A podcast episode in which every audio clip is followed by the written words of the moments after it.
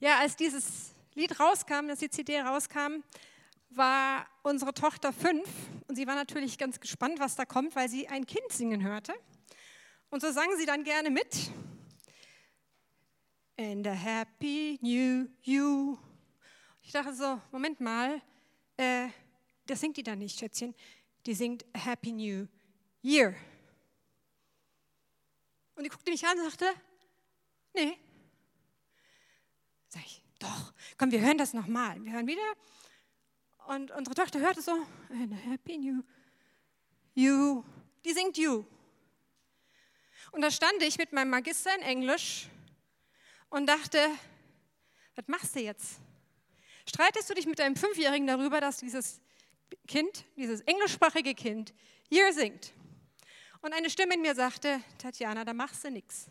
Gib ihr fünf Jahre, sie wird dann auch wissen, dass dieses Kind hier singt. Es war kein Wunder. Mit fünf hat sie keinen Plan. Die Mama ist die Mama, die kann auch kein Englisch. Und ich höre was anders als du und das, was ich höre, stimmt. Logik eines Fünfjährigen, kommst du nicht weit. Wir gucken uns heute einen Text an und da ist es peinlicherweise so, dass die Menschen, die Jesus begegnen, ähnlich reagieren wie unsere Fünfjährige. Ich lese aus Markus 6 die Verse 1 bis 6. Jesus verließ die Gegend, in der er gerade war, und kehrte mit seinen Jüngern in seinen Heimatort Nazareth zurück. Nazareth ist ein kleiner Ort, abseits der Städte, so ein bisschen Pampa. Die Familie wohnt dort schon lange. Ähm, der Vater von Jesus, Josef, ist ziemlich bekannt, weil er Zimmermann ist und zwar eine besondere Art. Das heißt, er war ein Spezialist für bestimmte Dinge in, in der Bautechnik, sodass die Familie also über die Region Nazareth bekannt war. Jesus selber ist aber vorher schon weggezogen nach Kapernaum und beschließt jetzt, ich gehe mal zurück in meinen Heimatort. Und er nimmt seine Jünger mit. Am Sabbat lehrte er dort in der Synagoge. Viele Leute hörten ihm zu und waren tief beeindruckt von ihm. Sie fragten, wie es nur möglich, woher hat er diese Weisheit? Wie können solche Wunder durch ihn geschehen? Ist, er ist doch der Zimmermann, Marias Sohn.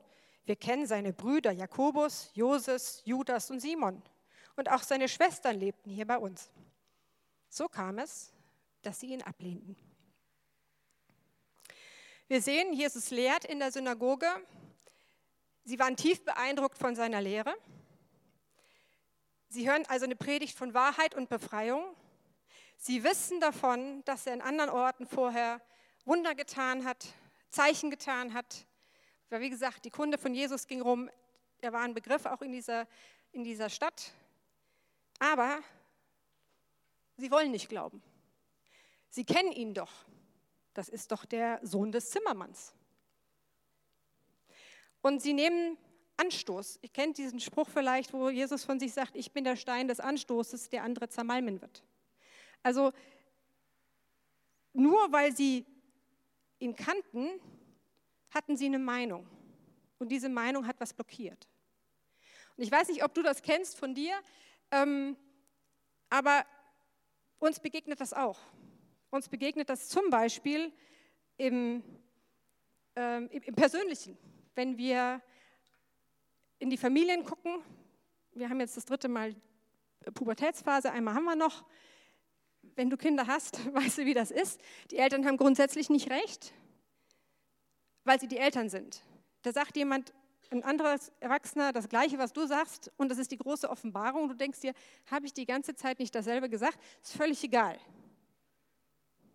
Umgekehrt aber genauso. Ich weiß, in der Zeit, als unsere Kinder aufgewachsen sind, wenn die mir was gesagt haben, kann nicht sein. Peinlicherweise, ich habe angefangen zu googeln, was meine Kinder mir sagten. Es stimmte. Entweder hat sich die Wissenschaft entwickelt, dass man Dinge mehr wusste. Ähm, wie gesagt, ich habe Englisch studiert, ich habe dann Aussprachephänomene gehört, wo ich sicher an der Uni wusste, das habe ich anders gelernt. Sprache hat sich verändert. Und so habe ich gemerkt, es ist wichtig zuzuhören. Wir haben jetzt zwei Kinder, die studieren schon. Es ist interessant zuzuhören, weil sie mir Dinge sagen, die mich herausfordern. Dinge, die ich nicht wusste, Dinge, die ich anders gelernt habe, als ich groß geworden bin. Aber nur weil es meine Kinder sind, die mir das sagen, heißt es nicht, dass es falsch ist. Und ich muss an eine Position kommen oder möchte an die Position kommen, dass ich mich belehren lasse von meinen Kindern, weil die was lernen, was wichtig ist. Wir haben das auch, was Fachleute anbelangt. Ich weiß nicht, ob euch das bewusst ist. Ähm, wenn wir ein Thema haben, googeln wir das gerne. Ja? Wir lesen keine Fachbücher mehr, wir googeln und denken dann, wir sind die Experten, weil wir eine Stunde was gegoogelt haben. Und es ist jetzt zum Beispiel so, wenn ich jetzt überlege, okay, ist Schokolade gesund oder nicht, gebe ich ein, Schokolade gesund. Und dann kommt ein Video oder ein Artikel, Schokolade ist gesund. Da steht dann, ja, da ist Magnesium drin und die Bitterstoffe sind super. Und ich sage, ah, interessant. Dann wird mir auch ein Link angezeigt, Schokolade ist nicht gesund. Den ignoriere ich, weil das ist ja das, was ich eh schon denke. Und je mehr ich auf das klicke, dass Schokolade gesund ist, desto mehr wird mir sowas angezeigt sodass ich irgendwann der Überzeugung bin, ey, Schokolade ist das beste Zeug, was es gibt. Und es tritt in den Hintergrund, dass Schokolade schlecht ist. Jetzt ist das bei Schokolade nicht dramatisch, bei anderen Dingen vielleicht schon. Und erst recht im Geistlichen, wenn wir anfangen, über geistliche Themen zu googeln. Und was wir denken ist, das Internet ist ein Fachbuch. Ist es aber nicht. Internet funktioniert auf Algorithmusbasis, das heißt, Du bekommst, was du hören willst. Das sind nicht Experten, die da was schreiben, die dir versuchen, ein rundes Bild von irgendeiner Sache zu geben, ob das jetzt theologisch ist oder irgendwas Wissenschaftliches, sondern du wirst mit dem gefüttert, was du hören willst, weil du es hören willst. Und dann kriegst du mehr Klicks oder kriegen die mehr Klicks und das macht Geld. Und du denkst, wow, ich habe jetzt hier so lange recherchiert, ich weiß alles und denkst, da steht jetzt ein Doktor oder ein Professor irgendwas, der hat nicht recht, weil was ich gelesen habe, ist anders. Und es gibt Leute, die googeln ihre Symptome eine Stunde, gehen zum Arzt und sagen dem, was er mir verschreiben soll, obwohl der zehn Jahre Medizin studiert hat. Merkt ihr, das wird ein bisschen kritisch dann. Und deswegen ist die Frage, lassen wir uns von Fachleuten was sagen?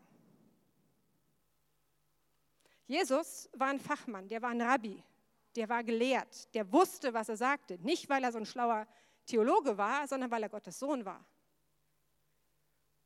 Und er kam und hat gelehrt und die haben gesagt, nö, glaube ich nicht.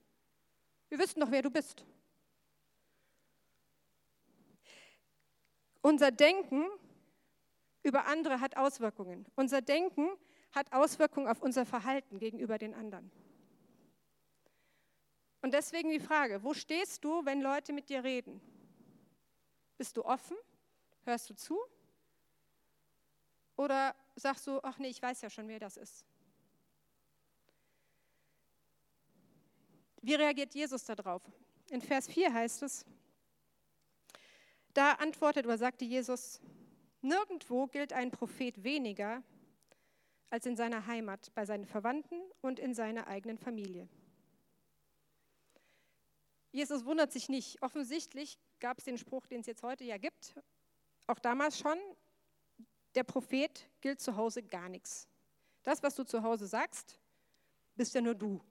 Ist jetzt nicht irgendein Experte, irgendjemand, der Bescheid weiß, sondern das sind die vertrauten Leute. Was haben die schon zu sagen? Was wissen die schon? Und Jesus wusste das. Jesus wusste, dass Leute, die von außen kommen, die unbekannter sind oder haben wir ja heute auch, ne, wenn also ein Gastprediger kommt, der erzählt das Gleiche, was der Pastor von hier auch erzählt, aber das ist die Offenbarung. Das ist kein neues Phänomen, das ist leider alt. Und hier kommt jetzt Jesus, der noch vollmächtiger predigt, der Zeichen und Wunder tut. Und sie sagen, das ist doch nur der Sohn des Zimmermanns. Gott kann durch eine Person sprechen, durch die wir es nicht erwarten. Die Menschen da in Nazareth erwarteten nicht, dass Gottes Sohn durch Jesus spricht. Gott ist nicht eingeschränkt in seinem Handeln, aber wir schränken ihn manchmal ein, weil wir nicht hören wollen. Aber was ist die Konsequenz dieser Haltung? In Vers 5 und 6 heißt es, Deshalb konnte er dort, also Jesus dort, keine Wunder tun. Nur einigen Kranken legte er die Hände auf und machte sie gesund. Er wunderte sich über den Unglauben der Leute. Fazit ist, Jesus konnte keine Wunder tun. Da stellt sich die Frage, verliert Jesus plötzlich die Fähigkeit, Wunder zu tun? Kann er plötzlich nicht? Wir lesen häufig, dass es heißt, dein Glaube hat dich gerettet, dein Glaube hat dich geheilt und das ist wahr. Wenn ich auf etwas vertraue, das kann man mittlerweile sogar im Gehirn nachweisen, passieren Prozesse im Gehirn, die emotionale Heilung freisetzen. Wenn du anders anfängst zu denken, passiert was in deinem Körper. Und deswegen ist es wichtig, dass wir anfangen zu denken, wenn ich denke, Jesus kann mir eh nicht helfen, schwierig. Gott kann aber trotzdem. Aber es ist leichter, wenn wir anfangen, anfangen ihm zu vertrauen. In der Parallelstelle heißt es, Jesus heilte dort wenige Menschen. Ich glaube, dass es nicht so war, dass Jesus plötzlich völlig aufgeschmissen war. Oh nein, ich kann nichts tun, denn er kann. Ich glaube, dass die Leute einfach nicht kommen wollten. Wir wissen, wer der Jesus ist. Das ist doch der Sohn, der ist doch, ne, keine Ahnung, hat sich mit zwölf das Knie aufgehauen ähm, und war sonst schon mal ein bisschen daddelig, was weiß ich. Dem hören wir nicht zu. Und sie kommen nicht. Sie kommen mit keiner Erwartung. Sie kommen nicht mit ihren Fragen, vielleicht theologischen Fragen, vielleicht mit ihren Nöten, mit ihren seelischen Fragen, sondern es sind nur einige und denen hilft er. Jesus bietet sich nicht an. Das sind Perlen vor die Säue. Wenn die nicht wollen, kriegen sie es nicht. Jesus will nicht Zeichen und Wunder tun und bekannt sein als der große, oh cool, jetzt macht er hier mal die Show. Seine Antwort auf die Forderung, mach mal ein Zeichen, mach mal ein Wunder, dass wir wissen, dass du wirklich der bist, von dem du behauptest, dass du bist, sagt er, könnt ihr vergessen. Die Wunder sind eine sichtbare Bestätigung einer unsichtbaren Realität. Die Wunder sind die Bestätigung, Jesus ist der Retter. Das ist seine Botschaft. Ich komme, ich mache euch frei. Ich bin der Mittler zwischen dem Vater und euch. Ihr habt Sünde, ich bin gekommen, ich werde die Sünde wegnehmen. Und wenn ich mich dahinstellen würde, dann würdet ihr sagen, okay, dann beweis das mal. Und wenn ich dann nichts tun kann, sieht es alt aus. Jesus hat das behauptet und hat immer und immer wieder Menschen geheilt, Menschen gerettet, Wunder getan. Die kamen an diesen Wundern nicht vorbei. Selbst die Leute in Nazareth haben es bestätigt und gesagt, ja, du tust die Wunder und du tust die Zeichen und wir haben trotzdem keine Lust, dir zuzuhören. Und deswegen tut Jesus das nicht. Deswegen sagt er nicht, ich mache jetzt hier mal eine Gimmick-Show, hoffentlich glaubt ihr dann an mich. Sie, er wollte das nicht, er wollte sich nicht anbiedern, sondern gibt den Menschen in Nazareth die Freiheit zu sagen, dann nicht. Dadurch, dass sie dachten, dass sie Bescheid wissen über Jesus, haben sie sich um wunderbare Dinge gebracht. Sie haben sich um Befreiung gebracht, sie haben sich um Heilung gebracht an Leib, Seele und Geist. Und ja, es ist wichtig zu prüfen, was gelehrt wird. Es ist wichtig zu gucken, ist das, was mir gesagt wird, in Übereinstimmung mit der Bibel. Aber nur, weil deine Eltern das schon immer gesagt haben, oder dein Kind, oder dein Pastor, oder deine Älteste, und es nicht in dein Konzept passt, heißt es nicht, dass es, nicht, dass es falsch ist. Nur weil du die Botschaft schon kennst und den Boten erst recht kennst und das aber nicht zu dem passt, was du denkst, kannst du nicht sagen, passt mir nicht. Es ist deswegen nicht falsch. Paulus und Petrus ermahnen uns immer wieder, sei demütig, hör zu, sei offen für das, was dir gelehrt wird, gerade von denen um dich rum, die kennen dich. Gerade die Weisheit im eigenen Haus ist ein entscheidender Punkt, wie Jesus redet, wie Gott heute noch redet. Ich habe im J-Sport ähm, eine Phase gehabt, in der ich mich um Probleme gekümmert habe, war da sehr bin ich fertig bin, in der ich mich sehr intensiv um, um einen bestimmten Aspekt gekümmert habe. Und ähm, eines Tages kam Jonathan zu mir und sagte, Tatjana, an der und der Stelle brennt's. Und ich stand da und dachte, okay, ähm, ich habe das nicht mitbekommen. Und dann dachte ich, okay, hat er recht oder hat er nicht recht? Und ich hatte jetzt zwei Möglichkeiten. Entweder ich sage, ich bin die Leiterin. Wenn das wahr ist, muss Gott mir das zeigen. Er hat es mir nicht gezeigt, er hat nicht recht. Also Jonathan hat nicht recht. Warum kommt er überhaupt mit so einer Sache? Oder ich sage, ich habe es nicht auf dem Schirm. Vielleicht hat Gott Jonathan geschickt, weil ich es einfach nicht gesehen habe. Vielleicht redet Gott durch Jonathan. Und ich habe mir den Bereich angeguckt, was Jonathan sagt, und Jonathan hatte völlig recht, da brannte was. Und wir konnten das Problem lösen. Wir haben gelöscht und es ist ziemlicher Schaden abgewendet worden von den Jugendlichen. Und ich war super dankbar, dass Jonathan kam, dass er mir das sagte, dass er den Mut hatte, sagte Tatjana, da brennt's. Dass ich hören konnte, dass wir den Schaden abwenden konnten und es ist noch was passiert. Ich hatte plötzlich den Gedanken, ist Jonathan vielleicht mein Nachfolger? Denn er hat Dinge gesehen, die ein Leiter sieht, die nicht ein normales Mitglied sieht. Und das war der erste Schritt, wo ich angefangen habe, Jonathan mehr Verantwortung zu übergeben, sodass er wachsen konnte. Dieses Aufeinanderhören, reagieren im positiven Sinne oder im negativen, im annehmenden oder im ablehnenden, macht einen riesigen Unterschied für das, was passiert.